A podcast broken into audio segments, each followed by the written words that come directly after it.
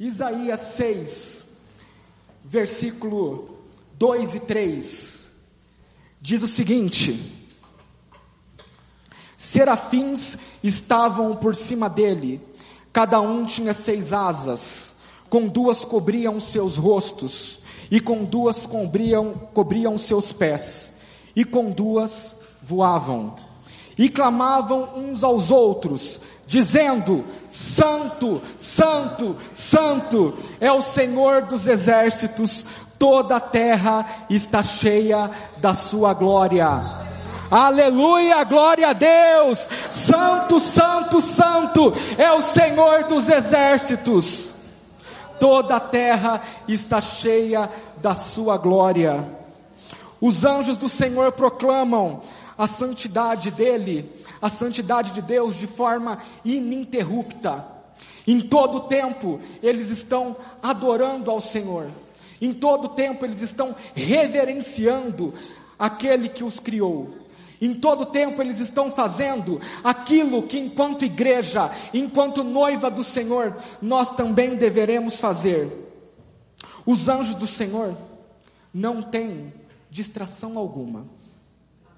Os anjos do Senhor, eles investem todo o tempo deles para glorificar ao nome do nosso Deus.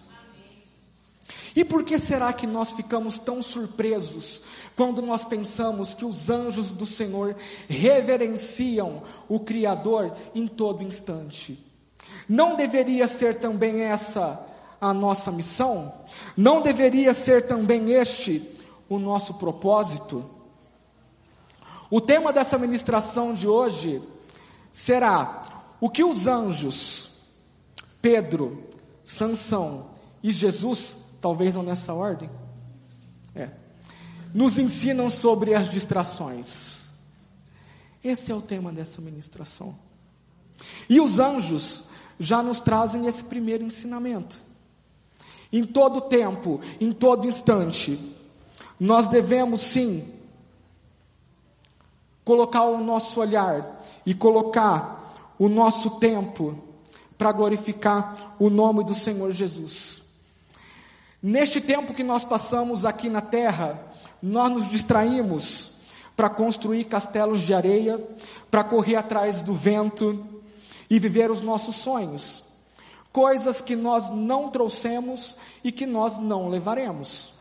Investimos aquilo que tem de mais precioso, que é a nossa vida e o nosso tempo, para conseguir cada vez mais. Sendo que o principal e o mais importante seja levar uma vida de adoração ao Senhor. Mas nós preferimos, de forma convicta, separar a nossa vida em dois estágios. O primeiro estágio é esse que nós estamos vivendo, em que nós construímos uma família, em que nós conquistamos bens, em que nós viemos à igreja aos domingos, ajudamos aos outros, e um outro estágio que ninguém quer saber quando vai chegar, que é a vida na eternidade. Nós podemos começar a vida na eternidade agora. Nós podemos construir uma vida com Jesus e com o Senhor sem separação. Nós podemos fazer como os anjos. Talvez você não tenha tempo o suficiente para ficar 24 horas dizendo: Santo, Santo, Santo, Santo, porque você precisa, às vezes, entregar um trabalho, às vezes precisa atender o cliente, mas a sua respiração, o seu coração e o seu espírito precisa glorificar o nome do Senhor. As suas atitudes, as, o seu, até o seu sono precisa ter pensamentos ou sonhos com o divino. Você precisa construir uma vida que esteja inteiramente ligada ao propósito dele. E quando você conseguir fazer essa conexão, você voará na presença do Senhor, assim como os anjos. Os seus pares de asa entrarão em ação. E você não se surpreenderá com os anjos que ficam glorificando ao Senhor 24 horas. Talvez os anjos nem tenham essa divisão de 24 horas, né? A gente fala assim, para que nós possamos entender, né, irmãos? Na eternidade não vai ter sete horas da manhã, amém? Amém. Então, é todo mundo ali, todos os anjos, todos os anjos glorificando o tempo todo. Nós, nós precisamos, então, aprender uma coisa: que nós não podemos nos distrair. Os anjos não se distraem. E aí você fala assim: o que é não distrair? Tudo aquilo que te tira do foco, que te tira do propósito, é distração. E não confunda distração com pecado. Você pode se distrair sem pecar. Distração é uma coisa, pecado é outra. Mas a distração, ela vai te tomando o seu tempo, que é o mais precioso, e em vez de você investir para coisas do reino, para coisas que vão edificar o teu espírito, para coisas que vão te aproximar mais do Senhor, e elas vão te levando para mais distante. Elas vão te afastando. E aí, você precisa dar um passo além. Tá? Porque às vezes vai falar de distração, ah, é rede social, ah, é TikTok, irmãos, também, mas não é só isso. As distrações impedem você de chegar na hora certa no teu resultado. As distrações consomem a tua energia. Sabe aqueles 10 minutos que você fica mais na cama e que você poderia levantar para orar? É uma distração. Aquela distração em que você para alguns minutos na frente de uma vitrine para ver uma roupa que você não precisa e que você entra e que você experimenta, mesmo sabendo que você não vai comprar, é uma distração. Você está o quê? Depositando o seu tempo em algo que não vai te trazer um resultado.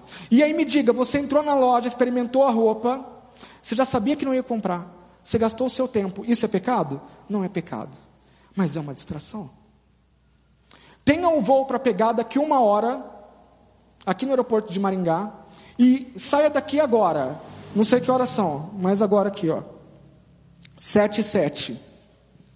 E aí no meio do caminho, você fala, vou parar na conveniência para tomar um café e comer um pão de queijo. É jogo rápido. Esse jogo rápido pode ser que você perda o seu voo é 15 minutos. São nas pequenas coisas que nós somos consumidos. Nós não tropeçamos em grandes pedras, nós tropeçamos em pequenas pedras. Você tropeça na soleira da tua casa, você não tropeça na porta. E a distração, ela vai se amontoando, e uma hora você cai, uma hora você senta a cara no chão. Então você precisa manter um foco naquilo que o Senhor tem designado para você. Não importa se por aqui você vai viver 40, 50, 70 anos, mas a tua vida precisa ser direcionada para aquilo que o Senhor tem colocado no teu coração. Para um propósito de vida eterna. O Senhor não deu o filho dele para morrer na cruz para você ficar aqui só de chamego, só de gracinha, se afastando do Senhor. Nós nos distraímos até mesmo com as bênçãos que o Senhor nos dá.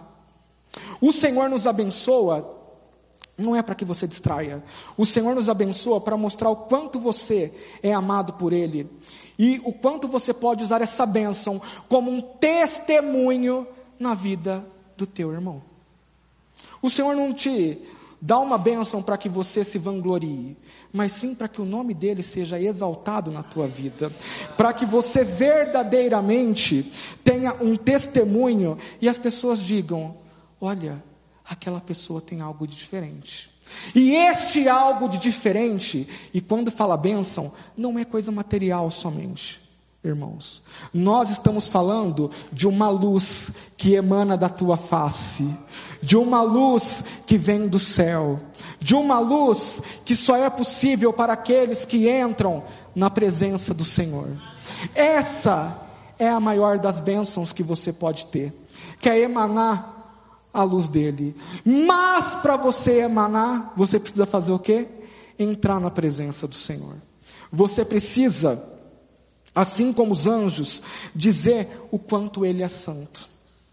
Nós nos distraímos para manter as bênçãos que o Senhor nos dá.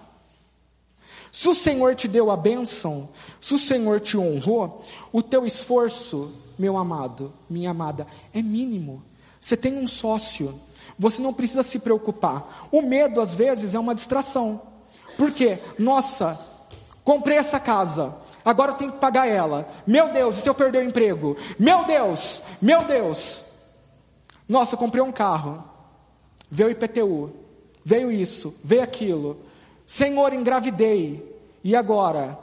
Plano de saúde, roupa.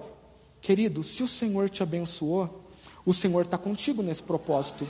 Você não precisa se distrair com o medo de perder aquilo que o Senhor te deu.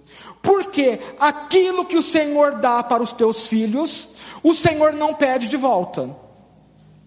Entretanto, aquilo que você conquista sem a sociedade do Senhor, você abre legalidade. E aí nós temos o exemplo de Isaac e de Ismael. Ismael era filho do quê?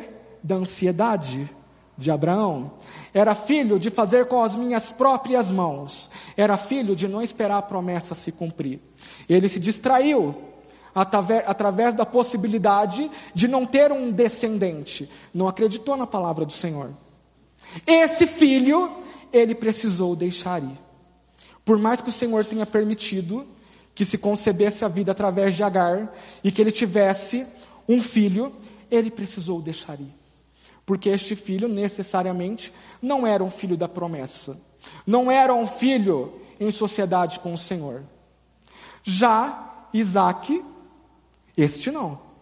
Este ficou com ele. O Senhor pediu? Pediu. Mas o Senhor tomou de volta? Não tomou. Então aquilo que o Senhor tem te dado como bênção é tua, é garantida. E você não precisa gastar a sua energia para manter, você precisa gastar a sua energia para continuar adorando ao Senhor. O Senhor te dá uma bênção. Às vezes você está vivendo hoje coisas que você orou há 15 anos, há 20 anos, e você chega na bênção e você fala: Ah, mas eu queria mais. Nossa, não estou satisfeito. Irmãos, é preciso saber a hora de parar. Talvez você já está na metade da tua vida. Eu completei 38 nessa semana e eu fiz uma reflexão. Eu falei, cara, daqui para frente é só para trás. Você entendeu? Daqui para frente, irmãos, 38. Entendeu? Tipo, 40 anos. Vou viver o quê? Mais 40, 50? Ei, é claro que se o Senhor quiser me prosperar, se o Senhor quiser me abençoar, eu estou trabalhando, eu não estou é, vagabundeando, tá, irmãos? Continuo trabalhando, amém, Jesus. Mas é o seguinte: o meu propósito de vida, sinceramente, não é juntar coisas nesta terra. E eu estou alinhado isso com a minha esposa. Entendeu? Nós estamos alinhados nisso. Meu propósito de vida não é esse. O meu propósito de vida é ter uma vida em que, no final dela, a minha filha possa se orgulhar de ter tido um pai honrado, de ter um pai que é, honrou ao Senhor Jesus. Esse é o meu legado que eu quero deixar. Eu não quero me distrair com coisas que eu não vou levar. É claro, quero dar um conforto, quero dar aquilo de melhor, sim. Mas hoje eu tenho vivido a coisas que eu orei lá atrás. E o que o Senhor tem me dado não pode ser uma distração para eu dizer: ah, mas agora eu quero mais. Não é isso que eu quero. Né? Então nós precisamos é, entender que a melhor sociedade que nós temos é com o Senhor. E nós devemos nos ocupar em adorá-lo, assim como fazem os anjos. Que a batida do nosso coração, da nossa respiração, seja uma celebração ao Senhor. Entretanto, é importante a gente saber o seguinte: que nem sempre o fato de você estar próximo a Cristo significa que você está totalmente alinhado ao propósito do Senhor. Pedro estava. Pedro andava lado a lado com ele. E aí, lá no livro de Marcos, não precisa abrir não. 8 diz assim: Daí em diante, Jesus começou a dizer claramente aos discípulos: Eu preciso ir para Jerusalém. E ali os líderes judeus, os chefes dos sacerdotes e os mestres da lei farão com que eu sofra muito, eu serei morto e no terceiro dia serei ressuscitado. Então, Pedro o levou para um lado e começou a fazer o quê? A repreendê-lo, dizendo: Que Deus não permita, isso nunca vai acontecer com o Senhor. Jesus virou-se e disse a Pedro: Saia da minha frente, Satanás. Você é como uma pedra no meu caminho para fazer com que eu tropece, pois está pensando como um ser humano pensa e não como um Deus pensa. Amigos, neste momento, Pedro estava distraído. Pedro ouviu o que Jesus disse e Pedro sentiu vontade de proteger aquele que não precisa de proteção. E Pedro quis dar uma mensagem de acalento. Pedro não estava ligado no propósito todo. Pedro ainda não tinha se conectado com o que precisava acontecer. Mas aqui eu faço um parênteses. Jesus olhou para Pedro, repreendeu ele, mas Jesus expulsou Satanás. Jesus não expulsou Pedro. Nós, muitas vezes, queremos cacetear Pedro, mas Jesus, com a sua visão espiritual e 360, sabia que naquele momento Pedro estava sendo usado pelo inimigo. Pedro estava sendo usado para levar uma mensagem atravessada para Jesus. Satanás anda ao derredor, procurando tragar os distraídos. Quem são os distraídos? Os distraídos são como Pedro. O distraído anda com pessoas divertidas, legais, mas que não acrescentam nada.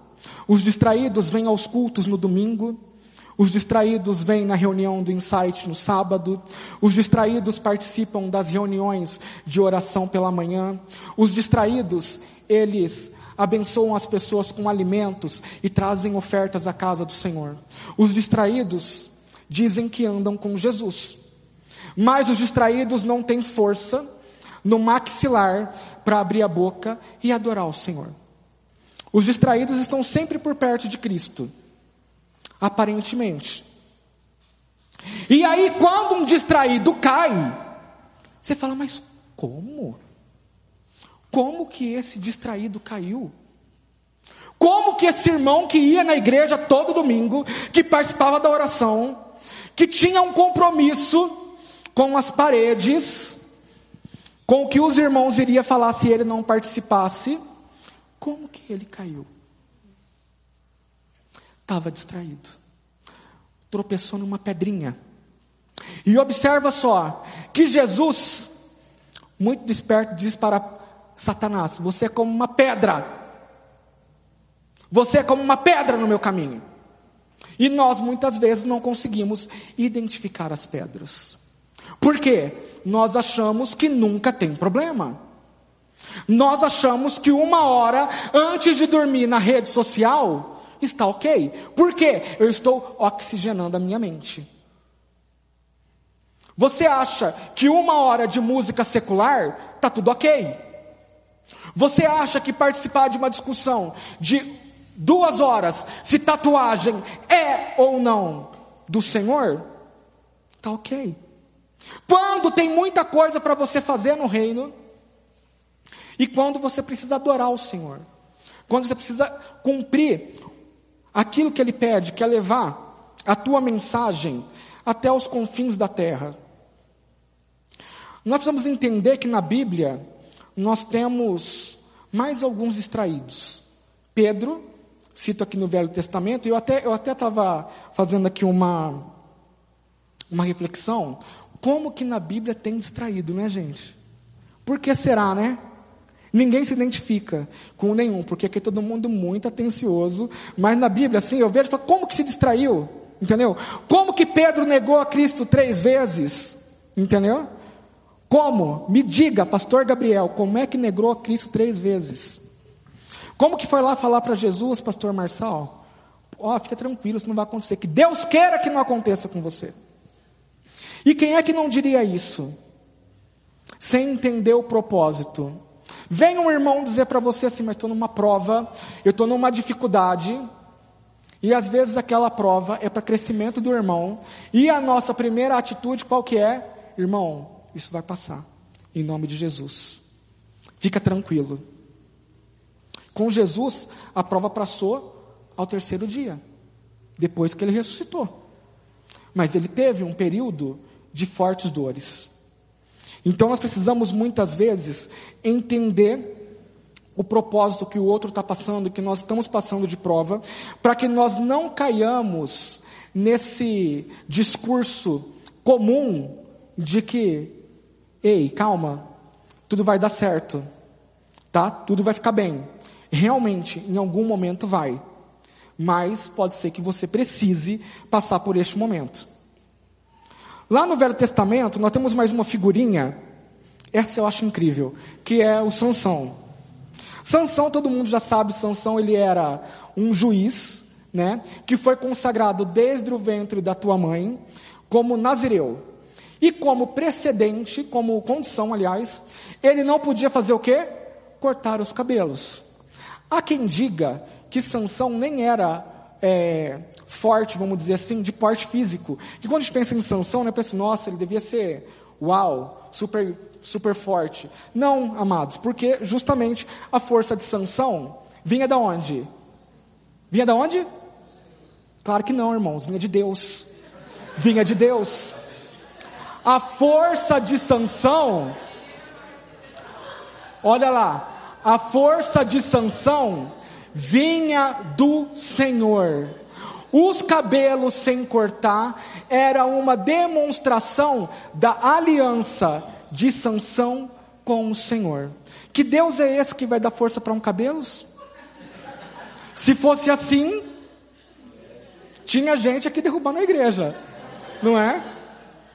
E outras igrejas também, né? Que tem gente que não corta. Amém? Estiver assistindo.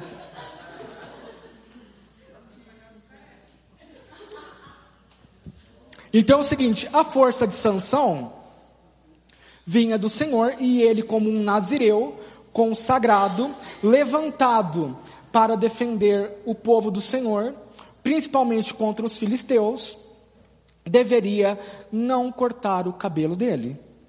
Mas Sansão, como um bom ser humano, também era o quê? Distraído. E aí, eu vou ler com vocês, e aqui nós vamos ler, e é bastante coisa, e não vale bocejar.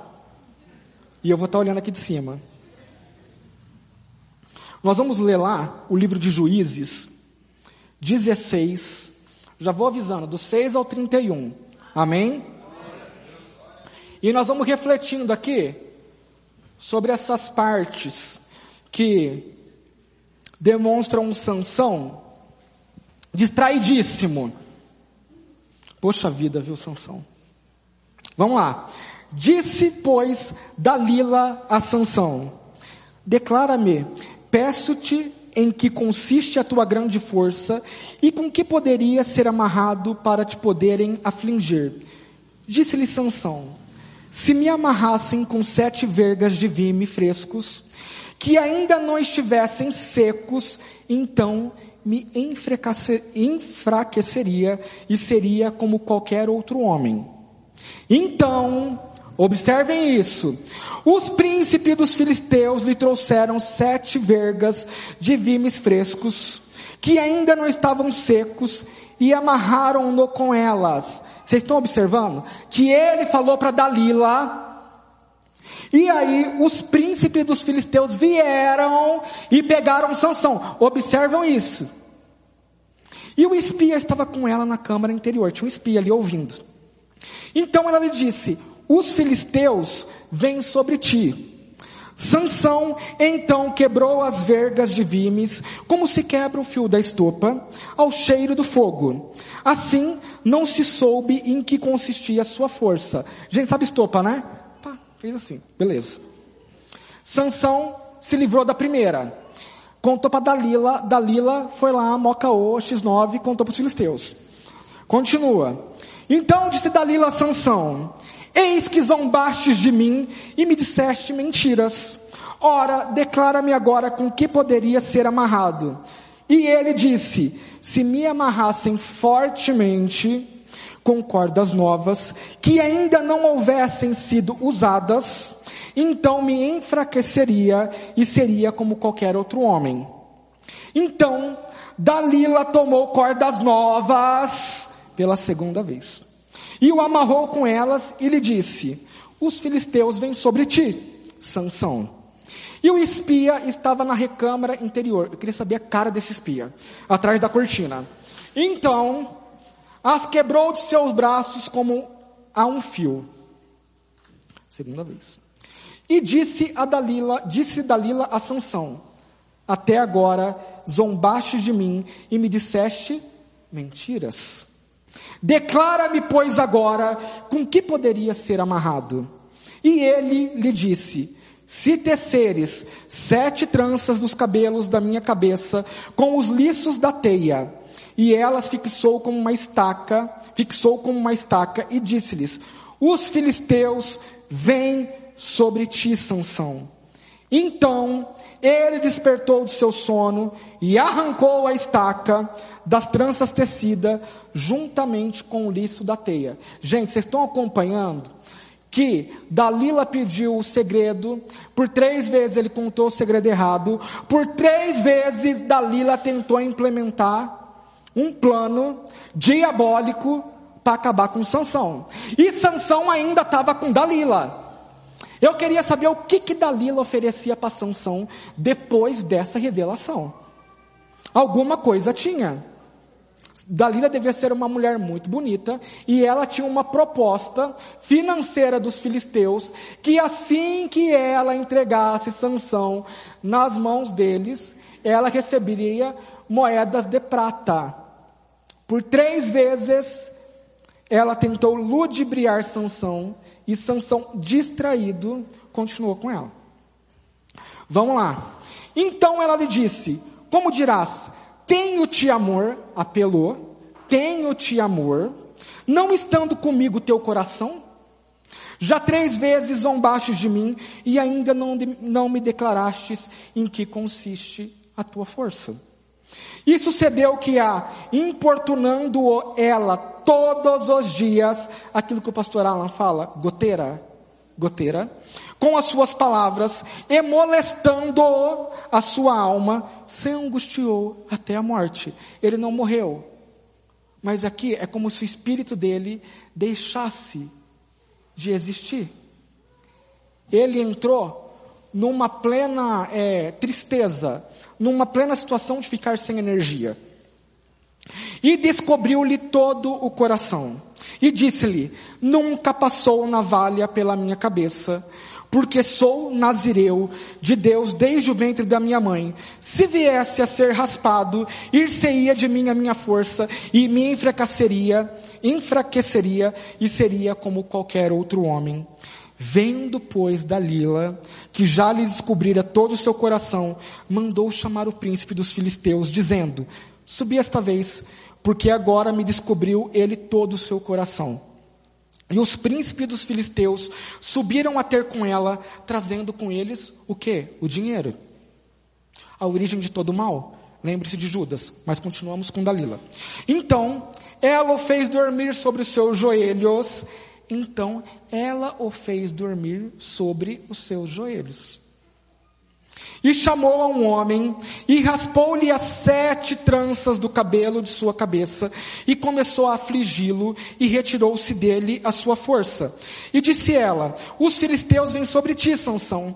E despertou ele do seu sono, e disse: Sairei ainda esta vez como dantes, e me sacudirei, porque ele não sabia que já o Senhor se tinha retirado dele. Então os filisteus pegaram nele e arrancaram-lhe os olhos, e fizeram-no descer a Gaza, e amarraram-no com as duas cadeias de bronze, e girava ele um moinho no cárcere.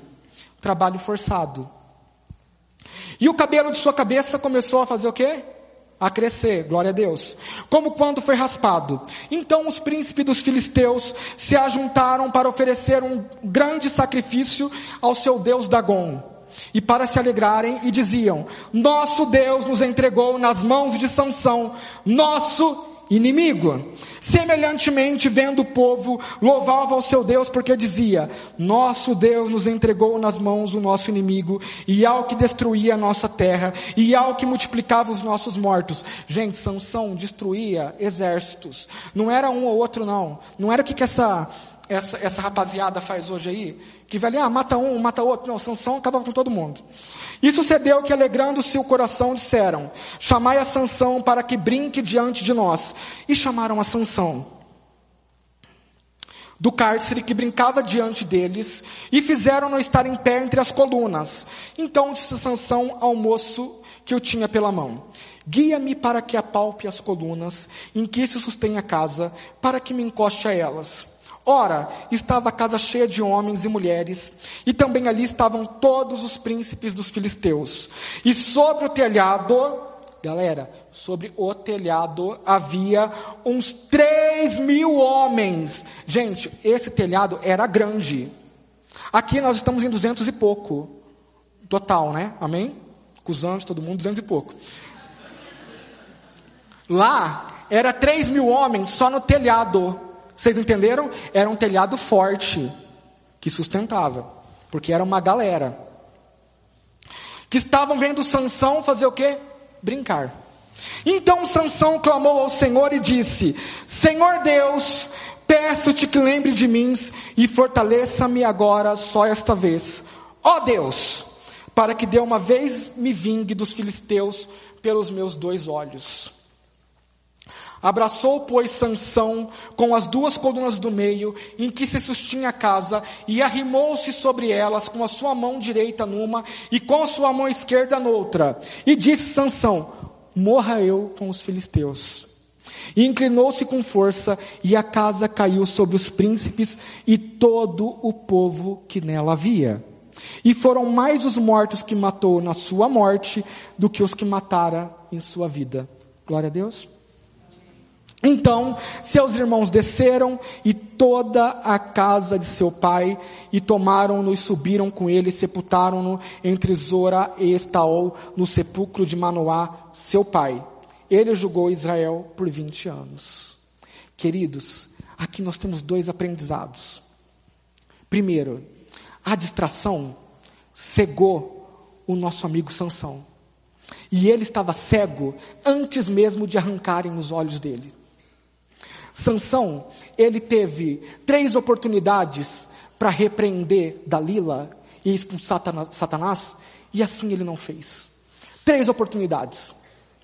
Quando ela atordoou ele e ele ficou como que morto, é como se ele já estivesse cego. Ele já não conseguia ver mais diante dos olhos dele a tramóia que estava sendo feita. Observem a diferença entre uma visão de Jesus e uma visão de Sansão.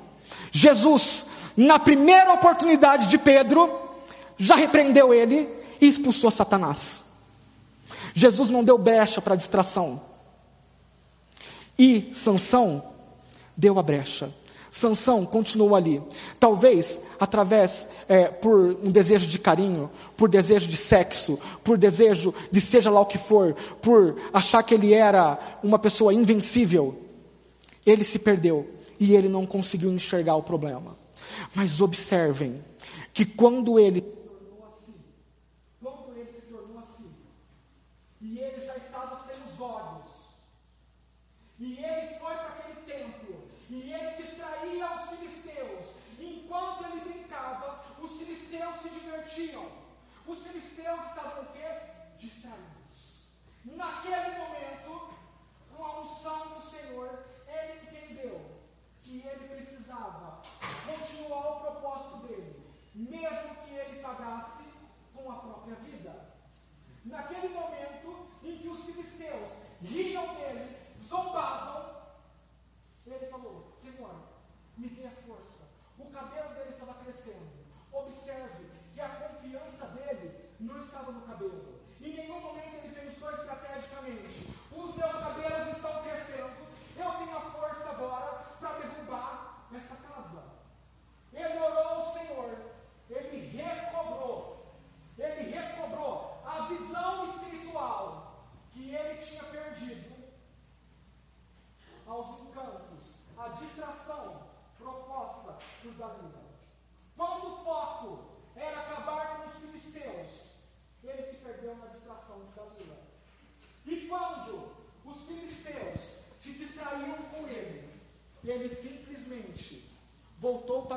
propósito e matou, obrigado, e matou naquele momento, antes da sua morte, mais pessoas do que ele tinha matado em vida.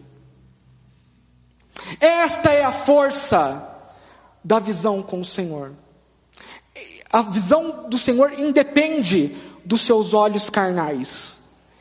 A visão do Senhor depende do foco que você está na palavra dele.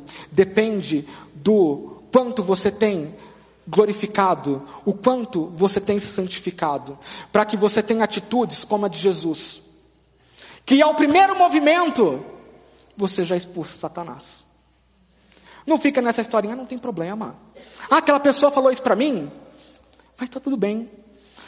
Outro ensinamento, você precisa aprender a quem você confia a tua vida, a quem você confia as promessas do Senhor, a quem você confia os sonhos que o Senhor tem te dado, a quem você confia a força que Ele tem entregue na tua mão, a quem você tem revelado os planos do Senhor.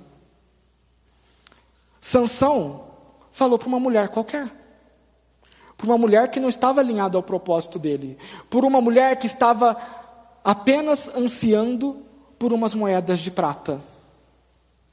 E ele entregou.